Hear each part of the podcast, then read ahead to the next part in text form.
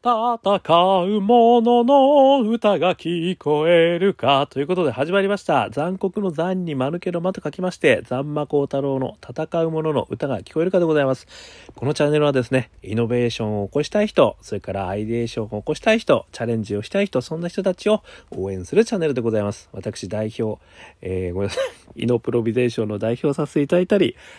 LTT データのオープンイノベーションエヴァンジェリストをさせていただいたりしております。はい、ちょっと噛んでしまいました。ということで、えー、今日はですね、えー、少しちょっと趣向を変えてですね、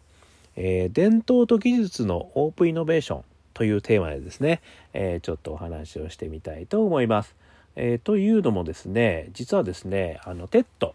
ね、あの、皆さんもすごく大好きなチャンネルだと思いますけど、YouTube のですね、 TED で、あのモンゴルのですね、えー、馬頭琴の奏者の方のようですがクーラン・バック・イヤグさんという方がですね、えー、地球に優しいモンゴル遊牧民伝来の知恵というですね、えー、10分ぐらいのですね、え、スピーチをされてまして、え、それに私痛く感動してしまいました。えー、という それの で、ちょっとそこから私が何を感じたかという話をですね、あの、させていただきたいというふうに思います。えー、一つ目はですね、この共同体として生きる知恵ですね。それから二つ目が伝統や文化や、えー、歴史を代々伝える生き方。ね、そして三つ目が、えー、発展途上国は発展しなければいけないのかと。ね、言ったところがですねめちゃくちゃ私にあの刺さる言葉としてえいただいたということだったんですがどういうことかというとですねあのこのクーランさんですかねクーランさんはですねあの奏者で、えー、実は国際フェスティバルのモンゴル代表としてですね世界を回ったらしいですね。これ馬頭琴モリンホールという伝統楽器ですよね。えー、いうことなんですが、まあ、日本とか中国フィンランドドイツスウェーデン、まあ、こういったところでですね暮らしたり勉強してたと。ただですね21歳の時にですねあのお母さんが亡くなってその2年後にはお父さんも亡くなったということで、えー、打ちひしがれて帰国しましたと、え、いうところから物語は始まるんですが、えー、そこからですねある意味そのモンゴルのねあの方ですのであのモンゴルといってもですねあの皆さんも私も全然知りません、まあ、皆さんは知ってるかもしれません。私全然知りませんでしたけどすごいあの都会なんですよね実は。本当都会はすごい都会で我々がその思い描いてるような遊牧民の方々っていうのは本当にあのそういう意味では一部のねあのところで残っている。まあ現地のねあの人たちの一部の方々ということなんですよ。ってことをちょっとまず冒頭に あの冗談を交えながら言ってるんですがそのやっぱりその遊牧民のですね生活にあのそういう意味ではこのクーランさんもあの触れてみたいということをね、まあ、都会暮らしだったんでしょうね。なので思ったというところから物語が始まってます。であのそのモンゴルの遊牧民のところにですねあの行かれたらしいんですけれどもまずそこでですねあのいろんなことを学びましたと、えー、いうことがありましてであの、まあ、ご案内の通りあのユルトというですねあのこうなんか円形のねあのテントみたいなところでね、えー、ゲルとも言われてるらしいですけどもそれも全てあの天然の素材でできていてですね。であのある意味ですねそのお隣さんまで40キロも離れてるぐらいな感じの、まあ、ものすごい広大な大地の中にポツンポツンポツンとあるらしいんですよね。でそういったところにですねあのこうユーランさんあクーランさんだねクーランさんあの、まあ、一人行かれてですね。であのそこであの一緒に生活をさせてほしいと。いうお話をしに行きましたと。えー、そうしたらですねあの非常にあの温かく迎えてくれたと。で実はですねあの、まあ、旦那さんにそのそこのね旦那さんの訪問の理由を聞かれた時にですね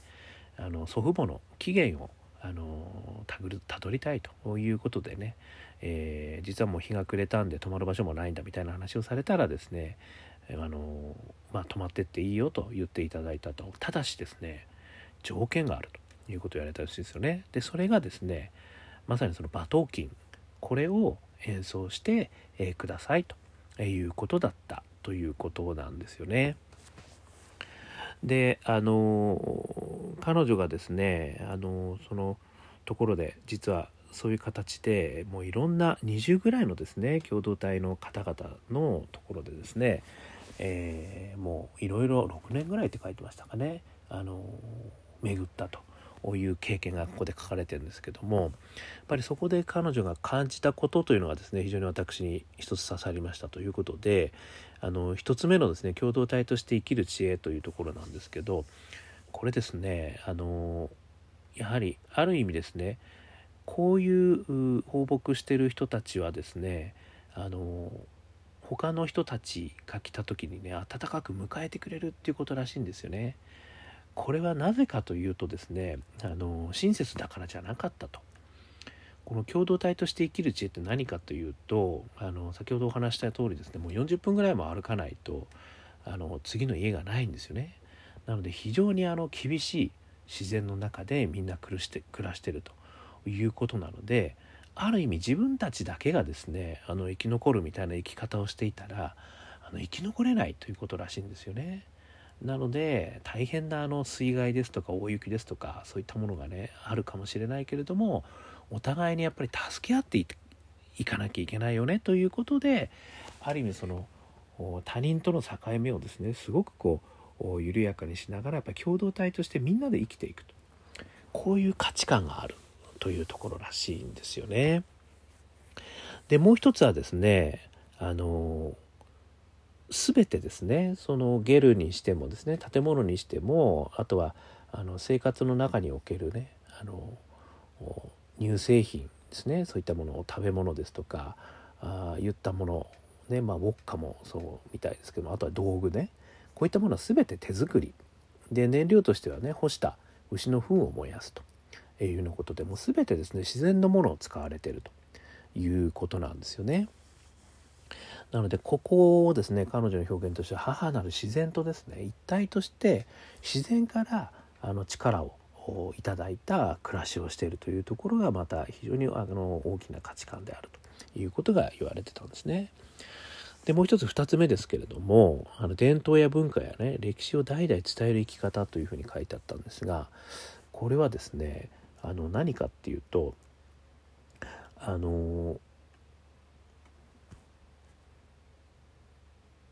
裸で生まれて裸で去るというふうにねあの言われているらしいんですねモンゴルの中ではですね。それはどういうことかっていうとやっぱり一人の人間はですねたかだか100年ぐらいしか生きてこないと、ね、生きて死ぬまでに100年ぐらいしかないと。しかも裸で生まれて裸で去っていくんだと。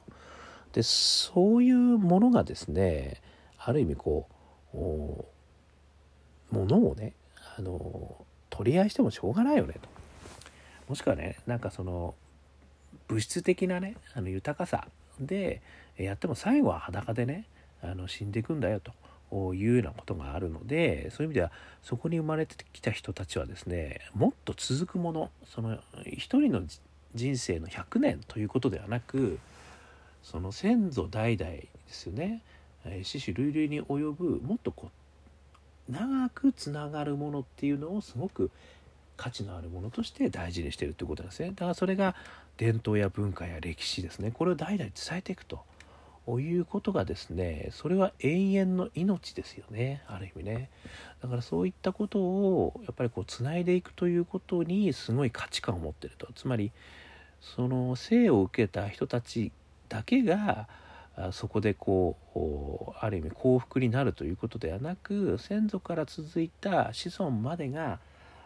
長く続いていく幸せをね構築していこうと、まあ、そういった価値観があるっていうんですよね。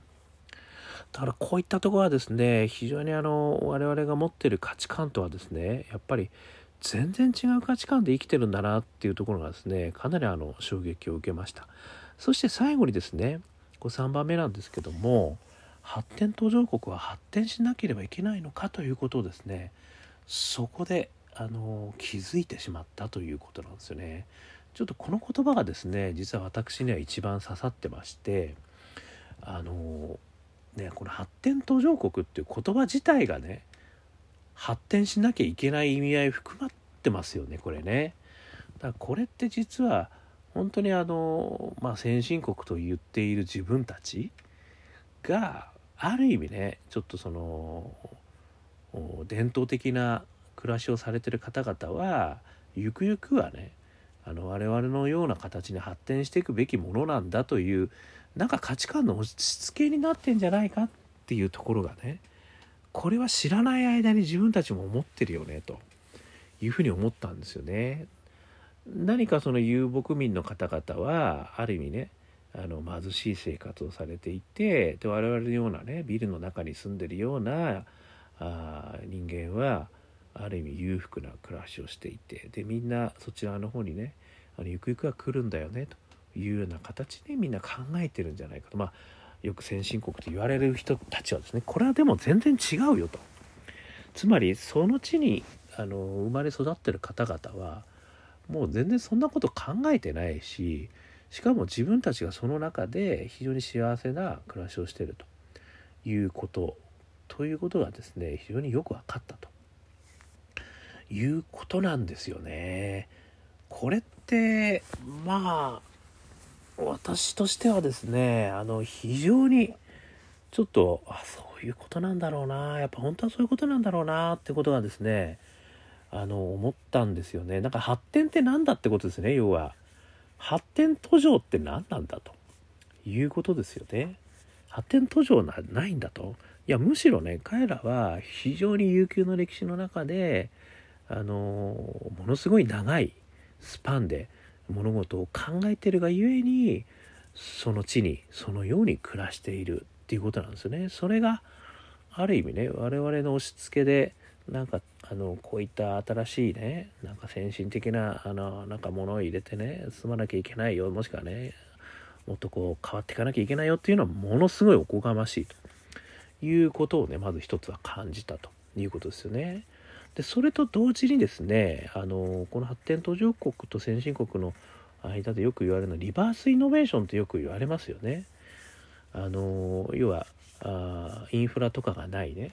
あの、まあ、途上国においてはある意味突然、えー、携帯電話がインフラになると。でそれによって、えー、新しいイノベーションが起こるみたいなね、えー、既存のものの制度とかねそういうのをぶっ飛ばして新しいえ、先進技術が起こるみたいなことで。でそれがね、え、また先進国に、ね、もたらされるとすごいあの面白い技術としてもたらされることもねよくリバースイノベーションって言うんですけど。なんかそれもちょっと違うなってちょっと思っちゃったんですよね。それってやっぱり発展途上国がある意味先進国調なものを導入しでそれがまた先進国に新しいね価値をもたらすみたいなイメージを私は持ってしまっていたんですよね。なんか、そういうことでね、あの、実は発展途上国の方がね、新しいイノベーションが起こる可能性がありますとかって、私もなんか偉そうに言ってた記憶があるんですけど、なんかそれも、ちょっとうがった見方だったなってちょっと思ってしまったんですよね。つまりですね、それもやっぱりなんかこう先進国目線のあの発展途上国と言われている土地土地の人たちのちょっと見方なんだろうなってことをひしと分かったんですよねむしろ私この講演を聞いて思ったのはねやっぱりその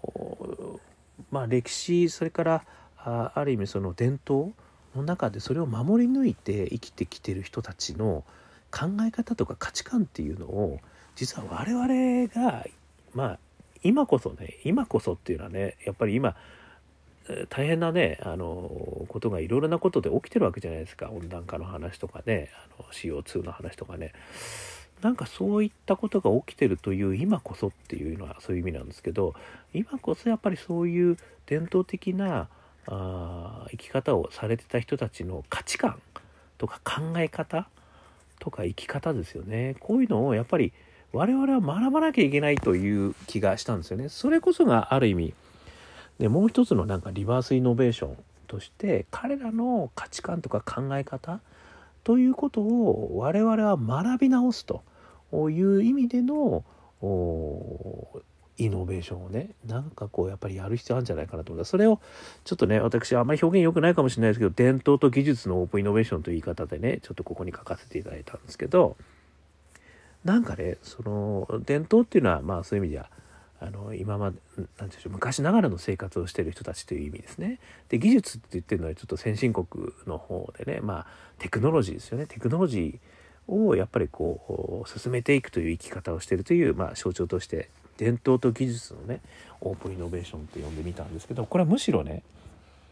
あの伝統的な生活をしている人たちの価値観生き方を我々が学ぶと。それして我々の生き方の中にそれをどのように取り入れていくかということをオープンイノベーションであのいろんなことを考えていくと。でそこには技術をねまた入れていくということもあるのかもしれないしある意味違ったあの技術ではないね。ものをデザインしていくと生き方をデザインしていくっていうこともね実は本当に彼らから学ばなければいけない時代が今今こそ来てんじゃないかなというふうにあの思ったんですよね。例えばねさっきもちょっとお話ししましたけどあの例としてはですね演奏でねその止めてくれるって話があったじゃないですか。でこれって演奏するということがすごく価値のあるものだというこういう価値観ですよね。でそういった何て言うんだろう。お金ではない価値観をねもっと大事にするというようなこと。まあ例えばですよ。この私の稚拙なアイデアですけどね。そういった考え方だったりね。あとはみんなで助け合わないとね。生きていけないんだよと。結局はやっぱりみんな共同体なんだからあのこの厳しい、まあ、まさにコロナとかいうのもそうなのかもしれないですけど厳しいね。環境下で生きるためにやっぱり助け合いということがすごく重要なんだと。いう価値観ですとかあとは母なるね自然からやっぱり力を得てるんだと。でシンプルに生きるんだと。裸で生まれて裸で死ぬんだと、ね、いうようなそういう価値観ですよね。そういったところが我々の生き方のね、まあ、もしくはもっと言えばねビジネスとかね。あの、まあ、まさにその政治とかも言うのかもあるのかもしれないですけどなんかそういったところにね、えー、すごく生きるオープンイノベーションがねできることによって新しいまた価値観だったら新しい生き方だったり新しいビジネスだったりそういったものが生まれないかなというふうにあの思ったということでございました。いやあのですね、ぜひぜひ彼女のスピーチはですね、10分ぐらいですので、ちょっとここにあの貼ってますのでですね、えー、TED.PMI のクーラン・バックヤグさんですね、地球に優しいモンゴル、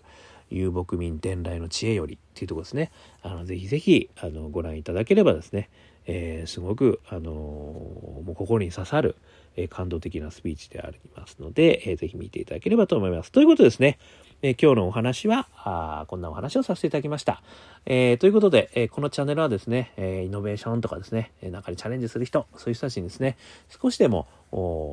参考になるようなお話をさせていただくようなチャンネルですので、もしいいねと思ったらいいね。ね。それからこれ他の人も聞いてもいいんじゃないのってのはシェア。ね。それからまたこう毎日配信してますんでね。明日も聞きたいなと思ったら登録。えー、いろいろねあ、もっとこんな話もあるよとかね、いろいろ意見交換したいよっていうんだったらまたさらなるね、ご要望いただければというふうに思いますので、えー、またぜひぜひ聞きに来てください。えー、今日も聞いていただきましてどうもありがとうございました。それでは皆さん、頑張りましょう